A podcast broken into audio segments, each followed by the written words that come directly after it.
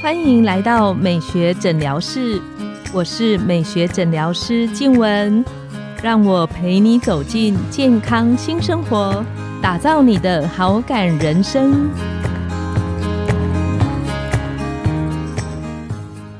Hello，朋友们，大家好，我是你的主持人静文，欢迎来到美学诊疗室。线上的听众们，不知道你有没有过这种经验？好像饭才刚吃了一些些，肚子就突然胀起来，然后觉得很胀，然后很想打嗝，可是呢，又不能像小朋友一样拍嗝就把嗝给呕出来，然后胀胀的就很容易会有绞痛啊、痉挛的这些情形。那这个场景在以前，我几乎是每天要上演一到两次。所以，我们今天特别邀请来了一个肝胆肠胃科的权威医师，要来跟大家分享，到底为什么会这么容易胀气？那胀气的这个问题，有没有可能是我们身体一些病变的前兆？那我们欢迎郑以晴医师。是，那主持人好，各位听众朋友，大家好，我是肝胆肠胃科的专科医师郑以晴。郑医师是。台安医院的内科部的主任，那我看您常常接受很多媒体的采访。那我记得有一集我自己非常的喜欢，是你在那个爱健康里面是跟那个主持人快问快答。是，我觉得那个真的蛮有趣的，因为要在两分多钟里面，好像要讲好多的问题回答。那今天想要特别请问郑医师，是为什么我们肚子饿？然后一吃饭才吃一点点，就会觉得很胀气。那胀气的原因是因为什么造成？那我相信很多听众朋友都有同样的困扰。那时不时就会觉得肚子好胀，那怎么吃完东西还是一直饱？那甚至隔天还是一样饱。那好像吃一餐就可以饱非常久，也没有，等一下就饿下来。是，那更困扰的是，他通常会怀疑自己有没有一些病态的问题嘛？那我通常问一个很直接，就是那请问你这几个月有没有变瘦？那大部分人会回答我没有，哎，我好像变更胖。那那所以变比较胖就可以比较放心，是不是？没错。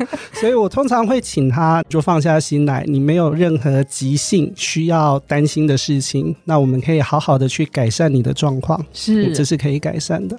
那我比较常遇到啊，在门诊的时候，就是病人走进来，那他跟我说一下子就噼里啪啦，那症状描述完，通常都是上腹的闷胀啊，消化不良，饱很久，那通常。位置都没有特异性哦，可能这个胀气的感觉是跑来跑去的，有时候上腹，有时候下腹，有时候整个肚子都不舒服。对，那也会伴随一些像是便秘或者是腹泻的症状，就是不太一定。那还有一些典型的会告诉我的事情是说，他曾经在哪个哪个地方已经做过大肠镜、胃镜、超音波、电脑断层，那甚至是反复重复的执行这些检查。那有的在一年内甚至可以做过两三轮的检查。因为他那个胀痛的感觉，其实真的蛮不舒服，而且每餐都胀痛的时候，还是容易会有一点担心。只是不晓得那个容易胃胀气是，就是我们大家都会说是体质呢，还是因为我什么样的生活或是饮食的习惯造成？那首先我们还是要了解到我们平常肠胃道消化功能是怎么去执行的。那当我们吃了一口食物的时候，其实第一个最重要消化器官在牙齿。咀嚼，咀嚼是这个非常非常的重要。我们必须要把食物弄得更小、更细碎，放到我们的胃里面，它才能跟我们的消化液去做接触，去执行你的消化。所以，如果我吃饭有一点急、有一点紧绷，吃太快，其实也会是个原因。对，那食物如果是太大块，那进去它就需要更久的时间去做分解。好，那我们也常遇到是因为吃饭太急太快造成的不舒服。那第二个是在胃里面呢，它如果没有充分的跟我们的一些消化液做结合的时候，那也容易造成胀气。哦，所以吃完东西之后，还是要稍微等段时间，让你的身体可以充分的发挥作用。那请问，我怎么知道他吃完之后跟我的胃液 有没有混淆在一起？对，那这个只是小提醒啦，就是不要说吃完饭马上去做一些活动运动，那剧烈的运动是，对，还是可以稍微休息一下，等待它消化。那这时间不用很长，可能只要十五分钟到三十分钟就可以了。那除了这些之外啊，我们的消化功能要运作，还必须要有肠胃的蠕动。那肠胃的蠕动啊，有几个受影响的。那第一个是肠胃道本身有一套神经系统，会去协调肠胃的食物往前进，是那慢慢消化之后变成吸收，然后再变成粪便。那同时，我们的大脑有一些像迷走神经，像是一些交感副交感神经，它也会下指令给我们的肠胃道去执行它的蠕动。打个比喻，就有点像是中央政府跟地方政府如果不协调的时候。你可能执行是哎，东西上就会有一些问题。所以我比较常观察到这情形是，如果我当餐吃饭的时候，我有一点点急，是或我有一点点压力，对，像我想赶着赶快看门诊的时候，是是，我觉得那个胃胀气不舒服的感觉就出来的特别明显，跟这个有关系吗？对，完全有关。那因为我们紧张的时候是交感神经兴奋。但我们需要肠胃蠕动，是副交感神经在支配，所以是交感跟副交感它就没有协调的一个情况。对，没错。所以这就造成我们容易在一些紧张的状态下、急躁的状态下，肠胃会不舒服。有没有说，嗯，因为有些人会说，那可能我吃到一些容易胀气的食物，是。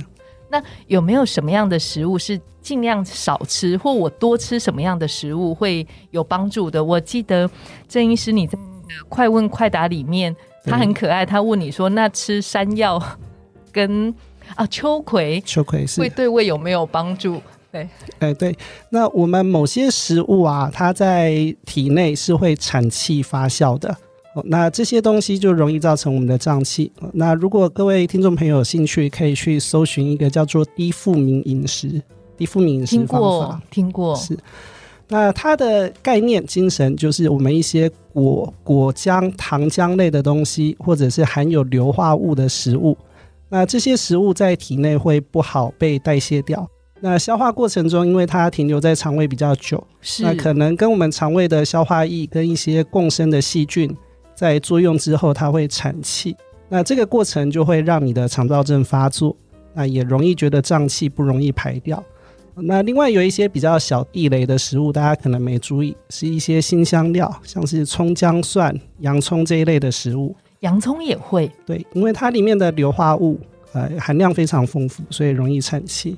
可以再举一两个，因为硫化物应该是我想听众朋友会觉得蛮好奇的是，就是什么样的食物含硫化物比较多？是那原则上就是新香料，那还有十字花科，就是像是我们花椰菜这一类的食物，其实也会 不小心就会中。我好像都吃很多，是了解。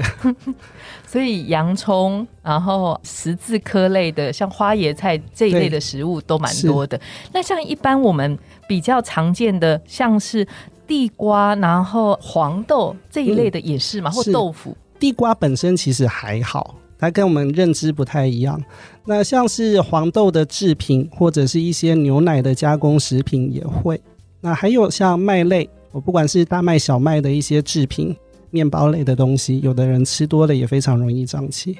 那很多朋友啊，其实，在胀气的当下，因为他实在是蛮不舒服的。对，那有没有在那个当下，我可以？做什么动作 让那个胀气的感觉缓解？那刚刚提到，就是因为产生的这些气体累积在肠胃里，让你不舒服，所以我们可以做的有几个，就是促进肠胃的蠕动，让这些气体能够打嗝，或者是从放屁放出来，那都会舒服很多。不能像小朋友拍喝完奶拍嗝那 那对大人的效果可能不是那么好，但是我们可以自救。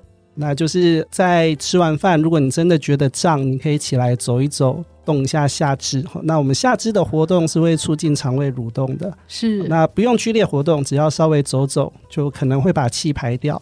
那另外更重要还是饮食上，如果知道自己容易胀气，那可能你要去尝试哪些食物特别诱发你不舒服，就是在吃的过程当中去观察看看。哪些食物是可能有关联的？对，那我相信听众朋友如果刚刚查了低富民饮食，可能会觉得很沮丧，因为它太多了。我印象中看过这个食物，那你看完之后会觉得好像没什么我能吃的。那我都会强调说啊，不是所有东西都不能吃，只是你必须要去了解哪个东西对你来说是特别不行的，就是观察看看我吃了什么东西出现胀气的感觉最明显是。那在我自己个人身上，包括我相信有一些听众朋友们，你们也遇过，就是好像才刚开始吃饭，是那上面讲的那些食物，好像都还没有吃到，就开始胀就，开始觉得胀气。是。那我们刚刚提到的都是一个叫做功能性的消化不良，意思就是你的身体没有疾病，没有急性状况。哦但下一个还是要跟大家聊，实际上还是有一些疾病潜在威胁你的，是我们可能要担心的。那以功能性的这些症状来说啊，最常见的是幽门杆菌的感染。那幽门杆菌是一种可以在酸性环境下生存的细菌。那在胃酸那么酸的环境里，几乎只有它能够生存。那它容易造成慢性的胃发炎。是那胃发炎之后也会影响到肠道的蠕动，所以这个感染很容易造成一些功能性的障碍。那我印象中郑医师讲的这个幽门杆菌，是不是我们好像可以透过在医院做一个吐气测试是是，去检测，还是说我一定要做类似像是胃镜的检查去知道？是，那光以幽门杆菌的检测啊，有四种。那一个是胃镜裁剪、抽血检查、吹气的检查、碳十三检查，还有一个是从粪便验它的抗原。那四种都是可靠的，都是可以信赖的。那唯一差异就是，如果做胃镜裁剪啊，你可以多得到胃内的资讯。如果你只是吹气的话，那我就不知道你胃内目前有没有溃疡、肿瘤或其他问题。那像你门诊啊，几乎常常有就是门诊的患者会询问你说，那我这样胀气很不舒服，除了刚刚郑医师教我们的，就是我可能在胀气的当下，我可以起来走一走啊。对对对。那还有没有什么其他的方法是可以比较有有效缓解？是，再来就是我们肠胃科的工作了。那在真的发作不舒服的时候啊，你还是可以就医，那拿一些症状消除的药物。那我们常用的药物包括一些像是表面的张力剂，它可以让这些小气泡容易聚集成大气泡，让你容易打嗝或放掉。